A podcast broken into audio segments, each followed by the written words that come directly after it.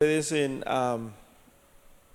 en Primera de Pedro, capítulo, capítulo, Segunda de Pedro, capítulo 2, versículo 19.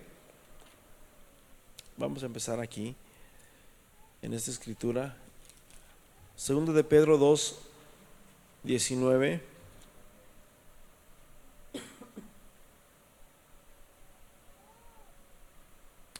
Dice así, tenemos también la palabra profética más segura.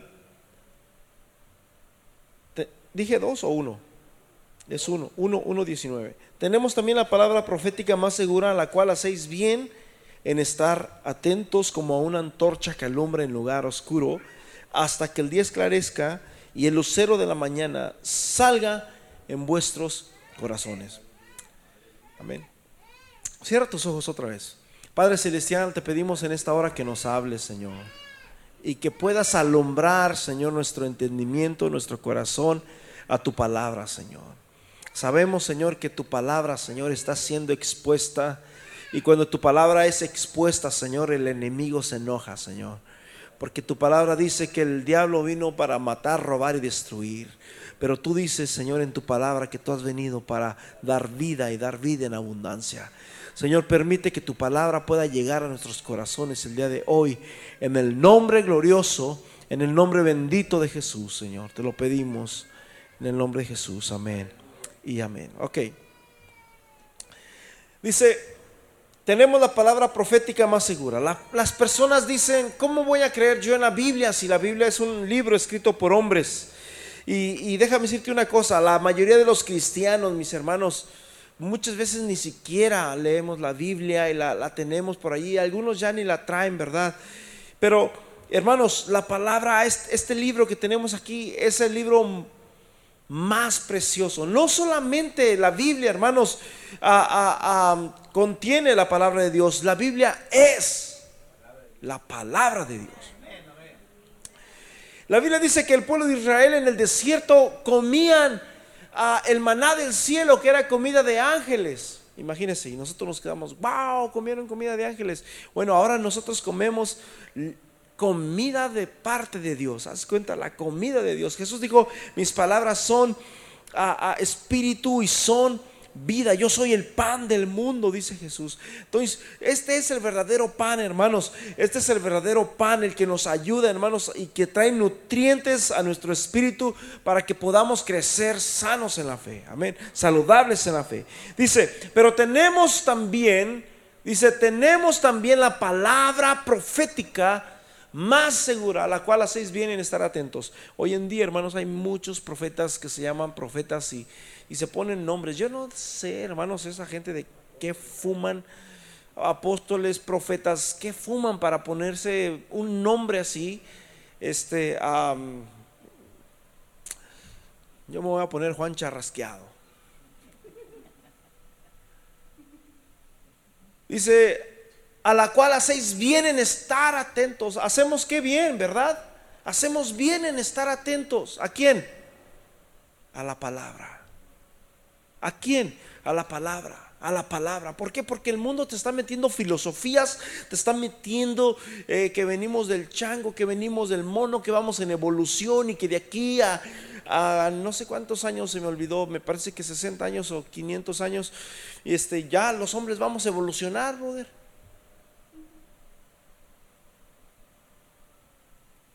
Eso es lo que creen. Eso es lo que enseñan en las escuelas. Y la gente lo cree como verdad. Y, les empiezan a decir que no, vamos a evolucionar. Los, los- yo hasta ahorita, los gatos tienen cuatro patas, los perros tienen cuatro patas, dos ojos. Nosotros tenemos dos pies, dos manos, dos ojos. Yo no he mirado a alguien que tenga tres, cuatro narices o cinco ojos alrededor. O, eh, brother, así como estamos, así vamos a estar siempre. Porque así fue como Dios nos creó, porque Él es el creador.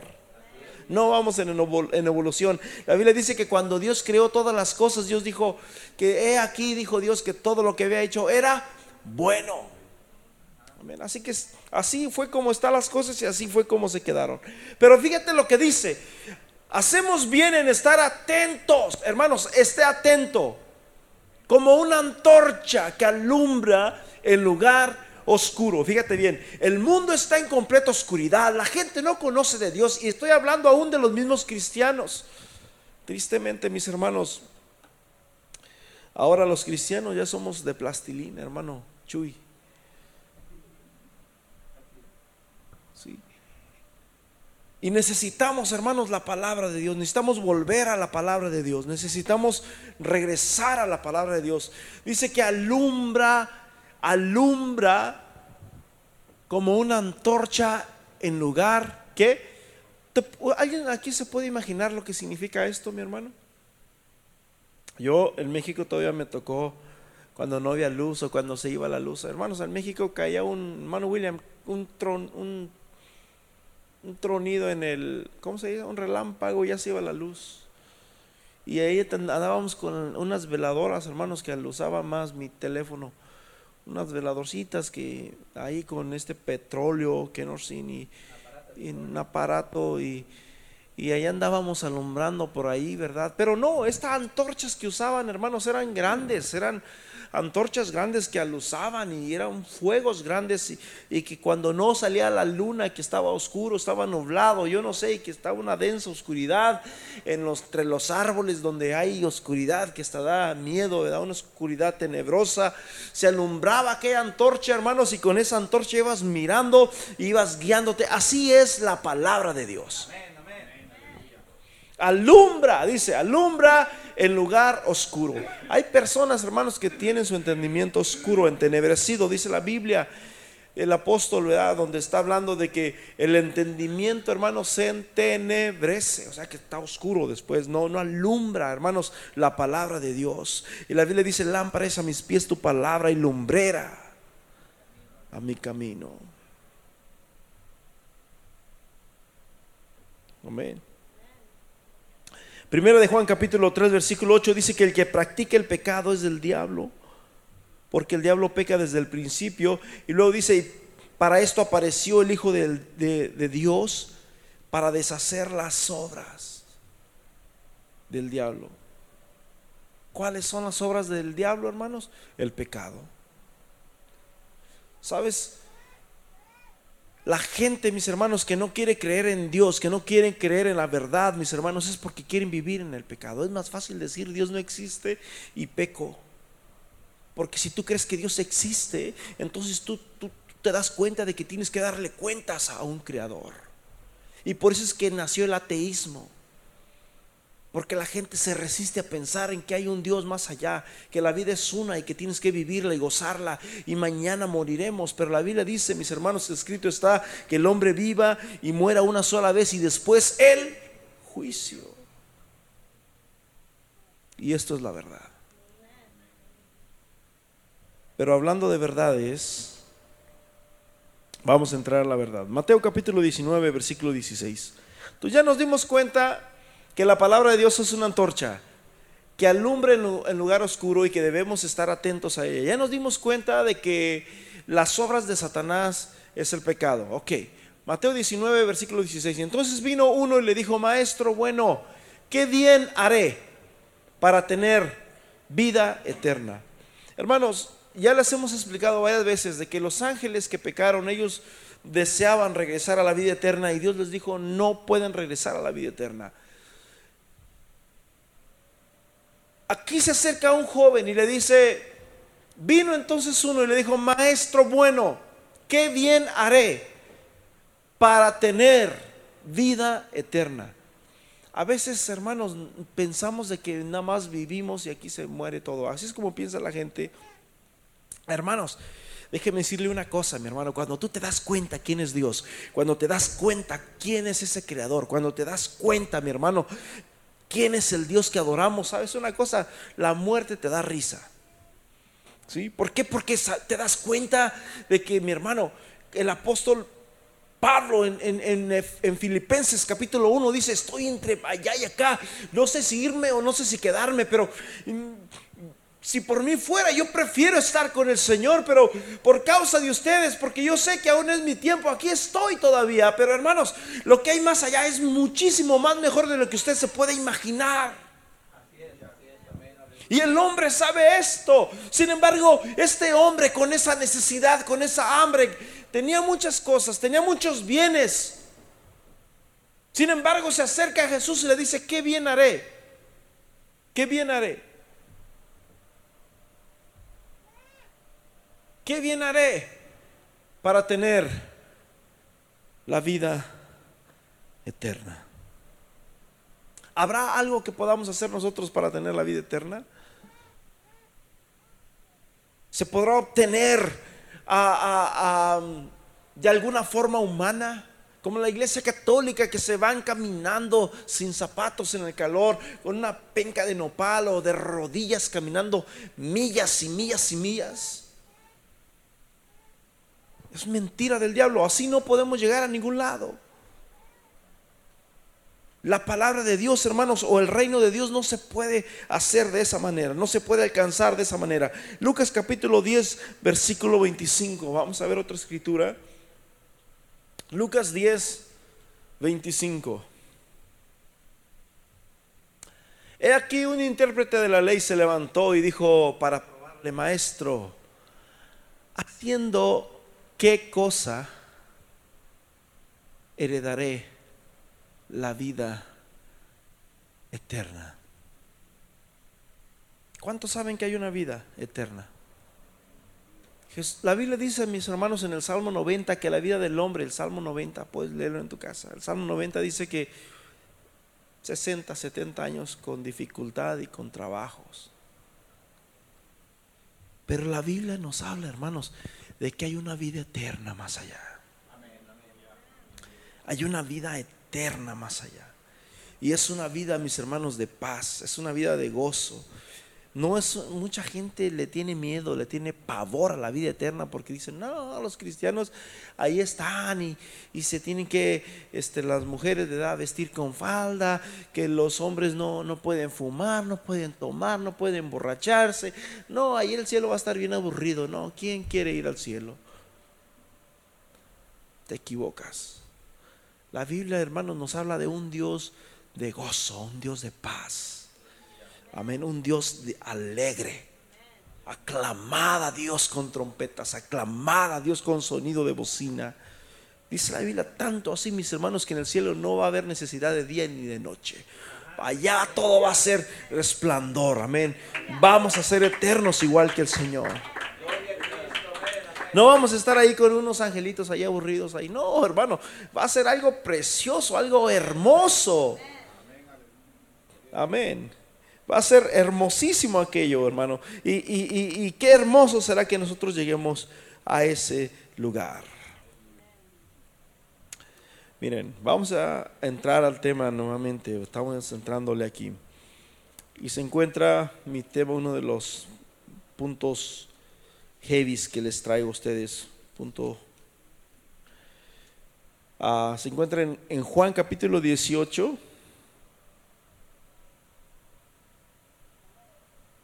Llevan a Jesús a casa de Caifás y era de mañana y ellos no entraron al pretorio. Versículo 29, Juan 18, 19.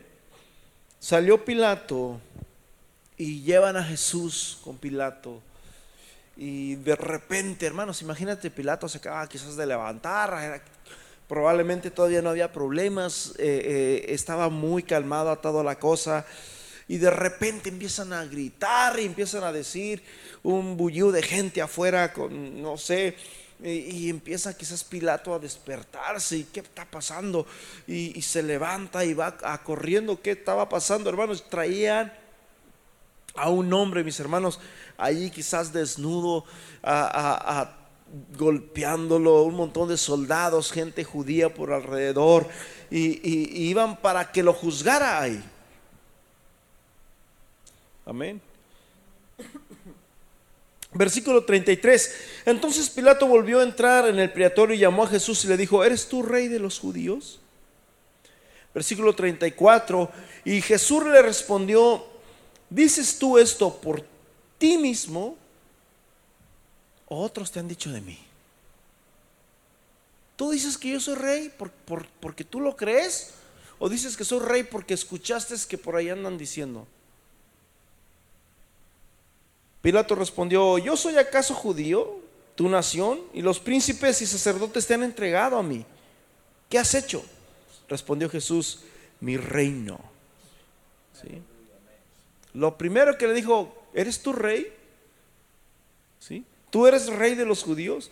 Jesús le respondió, versículo 34, 34, ¿dices esto por ti mismo o alguien te lo dijo? Yo no soy de tu nación. Los tuyos son los que están aquí, los que te están traicionando. Y luego Jesús, hermanos, le dice el versículo 36, mi reino no es de este mundo. Si mi reino fuera de este mundo, mis servidores pelearían para que yo no fuera entregado a los judíos. Pero mi reino no es de aquí. Hermano, hay un reino más allá. Hay un reino más allá. Y esta es una gran verdad. Fíjate bien. Ah, la Biblia estaba escrito en, Isaías 61 que el Señor iba a venir la primera vez. Iba a venir también la segunda vez. Amén. En Isaías 61, donde dice esta escritura, he aquí el Espíritu del Señor está sobre mí, por cuanto me ha enviado el Señor para, se me fue. Ahí lo tienes, ok. El Espíritu de Jehová está sobre mí porque me ungió Jehová y me ha enviado a predicar las buenas nuevas a los abatidos, a vendar a los quebrantados de corazón, a publicar libertad a los cautivos y a los presos de apertura de la cárcel. Esto es en su primera venida, eso fue lo que vino a hacer Jesús. Versículo 2 y a proclamar el año de la buena voluntad de Jehová y el día de la y ahí dice y el día de la venganza de nuestro Dios y a consolar a los enlutados. Está hablando, hermanos, de dos venidas que el Señor va a venir. La primera, el Señor vino a restaurar el reino, la segunda viene a levantar el reino.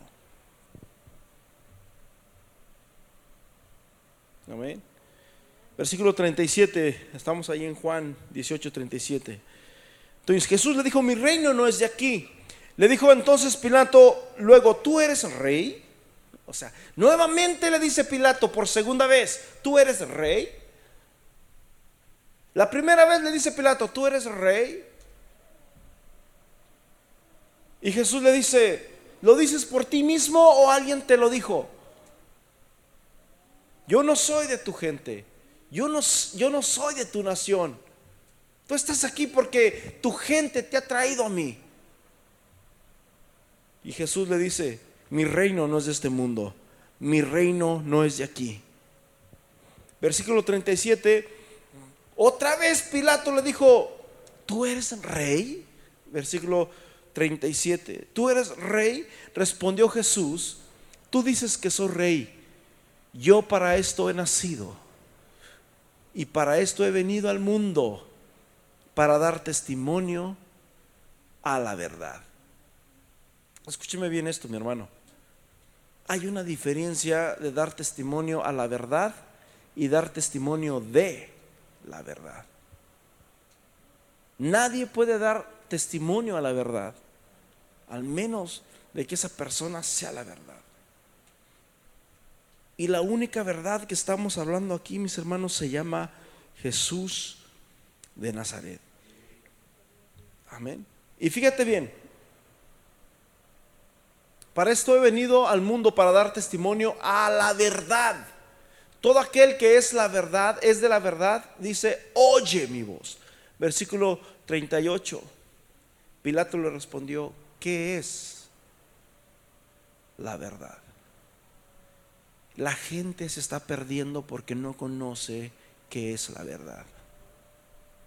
Dice la palabra de Dios en, el libro de Oseas, mi pueblo perece porque no tiene conocimiento. No conocemos, los cristianos de hoy en día no saben qué es la verdad. No conocen, mis hermanos, al verdadero Dios. No conocemos, hermanos, la, la verdadera identidad. Cuando conocemos realmente quién es Dios, cuando conocemos por qué es que Dios vino y hizo y dio testimonio a la verdad, y de la verdad, nos damos cuenta, mis hermanos, de cuán grande y cuán preciosas, cuán insondables son sus maravillas, porque la grandeza de Dios es grande, es poderosa, es fuerte. Amén. ¿Qué es la verdad? La gente no conoce la verdad. Tú le puedes preguntar, hermano, si yo le preguntara a usted, ¿qué es la verdad? ¿Cuál sería su respuesta? ¿Qué es la verdad? Primera de Juan capítulo 5 versículo 10. Primera de Juan 5 10 dice, el que cree en el Hijo de Dios tiene testimonio en sí mismo. El que no cree a Dios, el que no cree a Dios le ha hecho mentiroso porque no ha creído en el testimonio que Dios ha dado acerca de su Hijo. El que cree en el Hijo de Dios tiene el testimonio en sí mismo. ¿Cuántos tienen testimonio? La Biblia dice, mis hermanos, que el fruto se conoce por sus... El árbol se conoce por qué? Por su fruto. El árbol se conoce por su fruto. Jesús lo dijo muchas, muchas veces. En esto los van a conocer. En esto los van a porque se levantarán falsos cristos, se levantarán, pero los van a conocer en esto, por sus frutos los van a conocer. Entonces dice que el que cree en el Hijo de Dios tiene testimonio, en otras palabras, tiene frutos de que es hijo de Dios. Tiene frutos de que conoce a Dios, de que ama a Dios se comporta como un hijo de Dios, se comporta como un verdadero cristiano. Dice, y el que no cree a Dios le ha hecho mentiroso, porque no ha creído en el testimonio que Dios ha dado acerca de su hijo. Hermanos, nosotros como cristianos debemos de dar testimonio. Amén. Nosotros como cristianos debemos de dar testimonio. Primera de Juan, capítulo 3, versículo 19.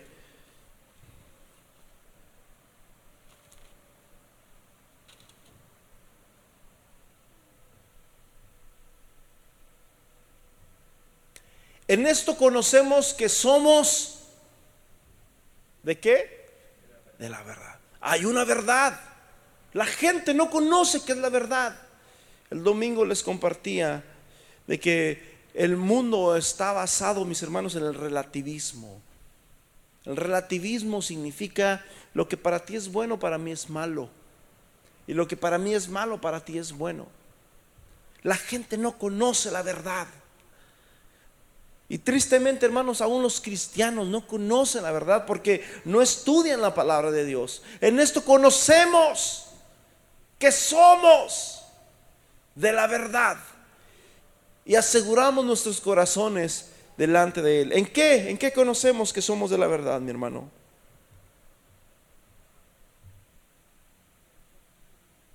Si yo les preguntara a usted, ¿cómo te das cuenta tú que eres un verdadero cristiano? Muy bien, fíjate bien lo que dice el versículo siguiente, versículo 20. Pues si nuestro corazón nos reprende. Les compartía el domingo de que en el juicio de Wittenberg, no, wow, ya, Wittenberg, bueno, ese. Este, cuando estaba juzgando a los alemanes nazis, a los generales y a estas personas, no los podían hacer entender de que ellos lo que habían hecho estaba mal. Y tú lo puedes buscar en Google y por donde quiera, en Wikipedia y todo lo que sea. Esto está en la historia. Aunque no los juzgamos, ¿verdad? O, bueno, a la nación, a ninguna nación. Pero esto es histórico. Y no los podían hacer entender de que ellos estaban mal, porque ellos decían, ellos eran muy inteligentes. Ustedes nos están juzgando por sus leyes, nosotros también implantábamos nuestras leyes sobre los judíos. Así que lo mismo que tú estás haciendo es lo mismo que yo estaba haciendo, estaba cumpliendo mi ley. no los podían hacer entender de que lo que ellos habían hecho estaba mal, hasta que un juez americano les dijo, ustedes dicen lo que está bien, nosotros les decimos los que está mal. Y les empezaron a decir, ¿qué sentías cuando despojaban a, la gente de sus bienes? Porque muchos de ellos eran gente ricas, les quitaban sus bienes, les quitaban todo lo que tenían. Eran doctores, eran gente preparada. ¿Qué sentían? No, pues al principio sí me daba, mm, mm, al principio me daba lástima, al principio sí, pero ya después ya me di cuenta de que era parte de mi trabajo y yo lo tenía que hacer porque estaba obedeciendo la ley y eso era bien para la ley, ¿verdad? Y, ahí le dijo este juzgado, entonces vas a ser juzgado por tu conciencia, porque hermanos, la conciencia siempre nos acusa y regularmente cuando cometemos un pecado, mi hermano, tu conciencia te acusa. Tu conciencia te acusa y cometes otro pecado y no duermes esa noche, brother y, cometes el pecado y no duermes, y no duermes. Pero ya cuando ya, como dicen por ahí, te vale, ¿verdad? Y cometes el pecado y ya mataste tu conciencia. Pues si nuestro corazón nos reprende, mayor que nuestro corazón es Dios. Y Él sabe todas las cosas. En otras palabras, ¿cómo está tu conciencia? ¿Cómo está tu mente? ¿Cómo está tu corazón delante de Dios? Si sacáramos nuestro corazón así como Dios lo hace, porque Él conoce todas las cosas, ¿qué miraría Dios en nuestro corazón?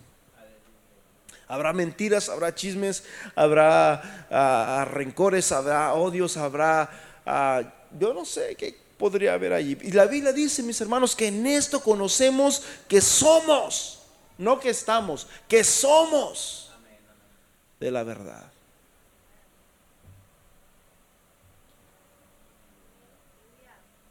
Versículo 21, amados, amados, si nuestro corazón no nos reprende, estamos bien con Dios. Eres de la verdad. Estás con Cristo. Tienes la vida eterna. Paz Cristo.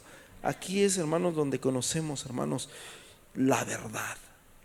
¿En qué? En que tú estás seguro de que tú le estás sirviendo a Dios y que si tú mueres el día de hoy, tú te vas con el Señor. ¿Por qué? Porque tú estás bien delante de Él. Y esto no lo ganas, hermanos, por, por las buenas obras, lo ganas por la fe del Hijo de Dios.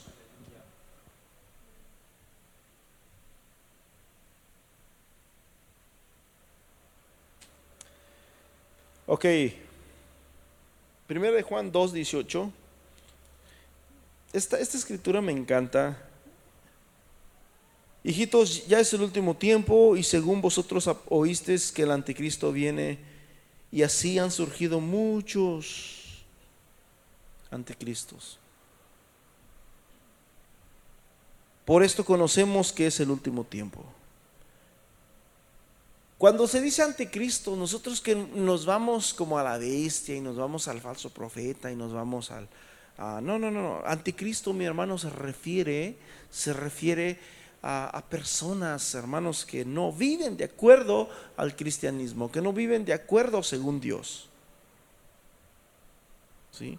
Dice, por, por, esto conocemos que es el último tiempo, versículo 19, salieron de nosotros, pero no eran de nosotros, porque si hubieran sido de nosotros, habrían permanecido con nosotros, pero salieron para que se manifestase que no todos, no todos son de nosotros.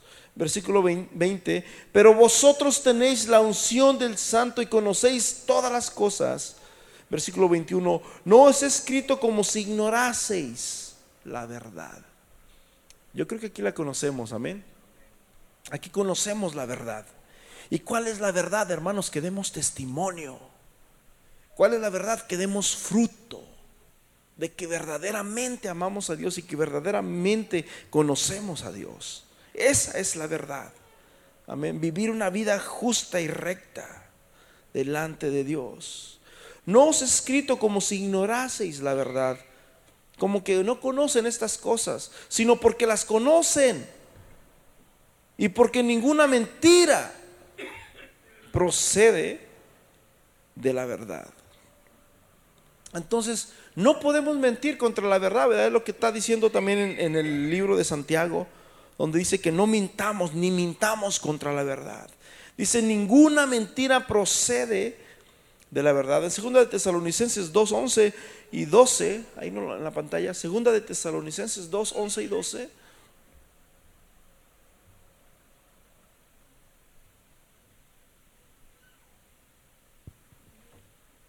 Por esto Dios les envía un poder engañoso para que crean a la mentira.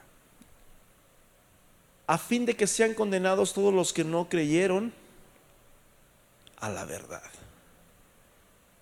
sino que se complacieron en la injusticia. Y le dice Pilato, ¿qué es la verdad? Jesús, yo vine a dar testimonio a la verdad. No dijo de, dijo a.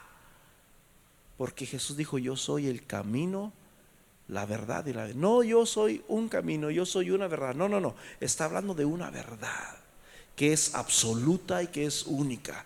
La Biblia dice en, Hechos capítulo 4, versículo 11, que ningún otro hay salvación, porque no hay otro nombre dado a los hombres en quien podamos ser salvos, porque no creyeron, porque no creyeron a la verdad. Hermanos, tristemente, mis hermanos, la palabra de Dios nos dice, mis hermanos, que aun cuando lleguemos al cielo, ¿verdad? Dice, no todo el que me dice Señor, Señor, entrará en dónde? En el reino, sino el que hace que la voluntad, dice el Señor. Ok, seguimos en, en primera de Juan capítulo 2, versículo 22, 21. No os he escrito como si ignoraseis la verdad, sino porque la conocéis y porque ninguna mentira procede de la verdad. Versículo 22. ¿Quién es el mentiroso? Sino el que niega que Jesús es el Cristo. ¿Cómo los negamos, hermano? Con nuestro testimonio. Con nuestro testimonio. ¿Quién es el mentiroso sino el que niega que Jesús es el Cristo? Este es el anticristo, el que niega al Padre y el que niega al Hijo. Versículo 23. Todo aquel que niega al Hijo también, perdón, todo aquel que niega al Hijo tampoco tiene al Padre. Y el que confiesa al Hijo tiene también al Padre, porque Jesús es todo en todos. Lo que habéis oído desde el principio permanezca en vosotros, y lo que habéis oído desde el principio permanece en vosotros, también vosotros permaneceréis en el Hijo y en el Padre. Versículo 25 y esta es la promesa. Hay una promesa. Y esa promesa se llama vida eterna. Mi reino, dice Jesús, no es de este mundo. Mi reino no es de aquí. Hermano, hay una promesa en la Biblia. Y esa promesa se llama vida eterna. Vida eterna. Amén. Juan capítulo 3, versículo 15. Juan 3, 15 y 16. Dice, para que todo aquel que en él cree no se pierda, mas tenga que vida eterna. Versículo 16. Porque de tal manera amó Dios al mundo que ha dado su único Hijo unigénito para que todo aquel que en Él cree no se pierda, mas tenga vida eterna. Y hay muchísimas, muchísimas, muchísimas citas de vida eterna, mi hermano. Muchas. Pero esta es la promesa. 1 Juan 2.25. Esta es la promesa. Esta es la promesa que Él os dio vida eterna. ¿Tú eres rey? ¿Tú eres rey? ¿Lo dices por ti mismo? ¿O lo dices porque lo escuchaste por ahí, lo miraste en el periódico, en la televisión o en Facebook? En Facebook. Yo no soy de los tuyos. Tu gente es la que está aquí, los que te quieren acusar. mi reino no es de este mundo. Mi reino no es de aquí, dice Jesús. Un mandamiento. En primera de Juan capítulo 3, versículo 23, ya para concluir. Primera de Juan 3, 23, un mandamiento.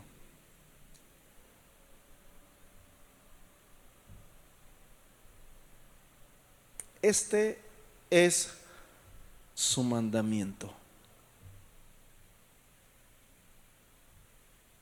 ¿Quieres ser salvo? Le dijo aquel hombre, ¿qué bien haré para heredar la vida eterna? Le dice el joven, aquel rico, el joven rico, maestro bueno, ¿qué puedo hacer para heredar la vida eterna? La gente quiere saber cómo llegar al cielo.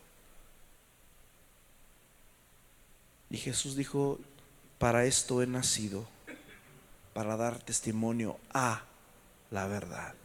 Nosotros damos testimonio de la verdad, pero Él vino a dar testimonio a la verdad, porque la verdad estaba en sí mismo, porque la verdad era Él. Y aquí nos dice, este es su mandamiento, que creamos en el nombre de su Hijo Jesucristo. Escúcheme bien, nombre, no hombre. Nombre, no hombre. Si hubiera sido hombre, allí hubiera quedado su cuerpo ahí y hubieran hecho como las ah, las momias de Guanajuato ahí, ¿verdad? Y aquí está, mira, aquí está. Pero hermanos, no está su, su cuerpo. Solamente tenemos en el nombre de Jesús. Y la Biblia dice, ¿en qué, en qué, en qué, con qué autoridad crees que salen los demonios? En el nombre de Jesús. ¿Cómo es que somos salvos y somos sanos de una enfermedad? En el nombre de Jesús. Hace unas dos, cuatro días quizás yo tuve una pequeña pesadilla con un demonillo por ahí Regularmente yo cuando sueño con demonios o diablos, yo tengo la costumbre de lanzármeles. No sé por qué. Soy bien cobarde, pero cuando los miro, me haz cuenta que está allí, yo corro donde está él y me lo agarro. Y eso hice. Y con el diablo me, me he agarrado varias veces, en varios sueños también. Y lo agarré, ¿verdad? Y yo estaba de, por dentro de mí, en el nombre de Jesús. Y yo recuerdo que yo abría los ojos y miraba para arriba y yo, mi esposa, yo creo que me ha, de sentir cuando me estoy ahorita aquí moviendo, porque yo sentía que estaba como moviéndome, pero a la vez no podía moverme, y a la vez miraba como, según, no sé si estaba despierto o no, pero yo creo que estaba despierto, porque yo miraba todo, aunque no pudiera hablar, no podía hacer nada, porque era pesado, pero eh, yo también le di un buen sustote a ese, ese animal, iba a decir, pero sí, eh, yo creo.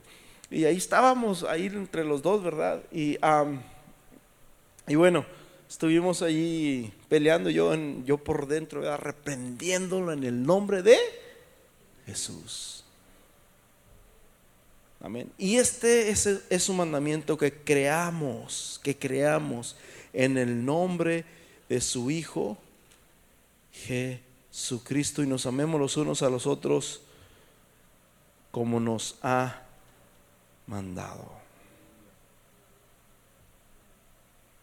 Este es el mandamiento, hermanos. Cree en Jesús.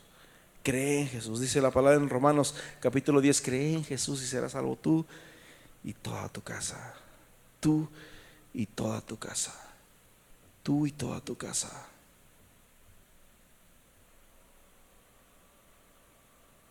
Amén.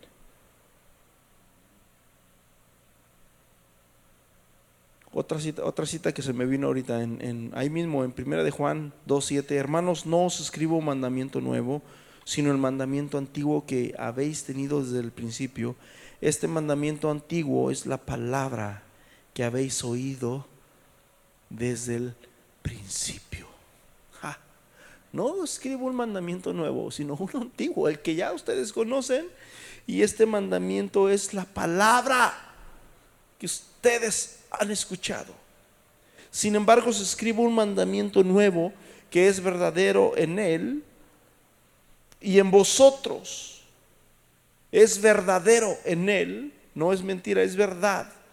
y en vosotros, porque las tinieblas van pasando y la luz verdadera ya alumbra. Y el que dice que está en luz y aborrece a su hermano está todavía en tinieblas. Y el que ama a su hermano y permanece en luz, en él no hay tropiezo. Y para concluir, hermanos, una cita que me gusta mucho, yo creo que ustedes se la saben de memoria, 1 de Juan 5:20. Pero sabemos que el Hijo de Dios ha venido y nos ha dado entendimiento. O sea que el entendimiento estaba entenebrecido, estaba oscuro, pero la palabra de Dios dice que alumbra como una antorcha en lugar oscuro. ¿Puedes apagar las luces ahí atrás rapidito? Nomás así rápido. Ah, caray, ese. Bueno, se quedan los de atrás. yo quería que se pusiera todo oscuro. Bueno, ya más o menos por ahí. Ahora sí que venga la luz. Esa es la palabra de Dios. Así estábamos nosotros en oscuridad. Amén. Estábamos, dice, pero sabemos que el Hijo de Dios ha venido y nos ha dado entendimiento, porque lo teníamos entenebrecido, no escuchábamos, brother. De hecho, la Biblia dice que estábamos muertos. Un muerto no escucha. Pero nosotros estamos aquí por gracia. Soy salvos, dice la palabra de Dios. Y nos ha dado entendimiento para conocer al que es que verdadero. Al que es verdadero. Y estamos en el verdadero. En su Hijo Jesucristo. Este es el verdadero Dios y la vida eterna. Jesús es todo. Jesús es Dios, Jesús es vida y vida en abundancia, vida eterna. Tres veces nos habla de verdadero. Hay una verdad. Y Jesús dijo, para esto he venido yo al mundo, para dar testimonio a la verdad. Vamos a ponernos en pies. Gracias te damos, Señor Jesús, por tu palabra. Gracias te damos, Señor Jesús, porque tú eres bueno y tú sigues obrando, Señor. Ayúdanos a dar testimonio, Señor, de la verdad. Que nuestra mente, Señor Jesús, no nos acuse. Que no, Señor Jesús, andemos, Señor Jesús, en tinieblas, en mentira. Que hablemos verdad, Señor porque tú eres la verdad. Y tu palabra dice, Señor, en Corintios, que nada puede por la verdad, sino la verdad. Señor, tu palabra es la verdad, Señor. Tu palabra, Señor Jesús, nos puede salvar, es poderosa, Señor, para salvarnos. En el nombre precioso de Jesús. Tu palabra dice que desechemos toda inmundicia y abundancia de malicia y recibamos con mansedumbre la palabra implantada, la cual puede salvar, la cual puede salvar vuestras almas. En el nombre poderoso de Jesús de Nazaret. En el nombre poderoso de Jesús de Nazaret. Te damos honra y gloria a ti, Señor. Amén, amén. Esta es la escritura que les decía a mis hermanos en Santiago 3, 13. ¿Quién es sabio y entendido entre vosotros? Hace una pregunta. ¿Quién es sabio y entendido entre vosotros? Y luego dice, muestre por su buena conducta o por sus obras o por su testimonio, sus obras, en sabia servidumbre. Pero si tenéis celos amargos si tenéis contención, contención significa pleitos, significa que no estás conforme con algo. Si tenéis celos amargos, si tenéis contención en vuestro corazón, dice, no os jactéis ni mintáis contra qué? Contra la verdad. Hermanos, la palabra de Dios es la verdad. Amén. El Señor mucho me los bendiga, hermanos. Dios los bendiga a todos.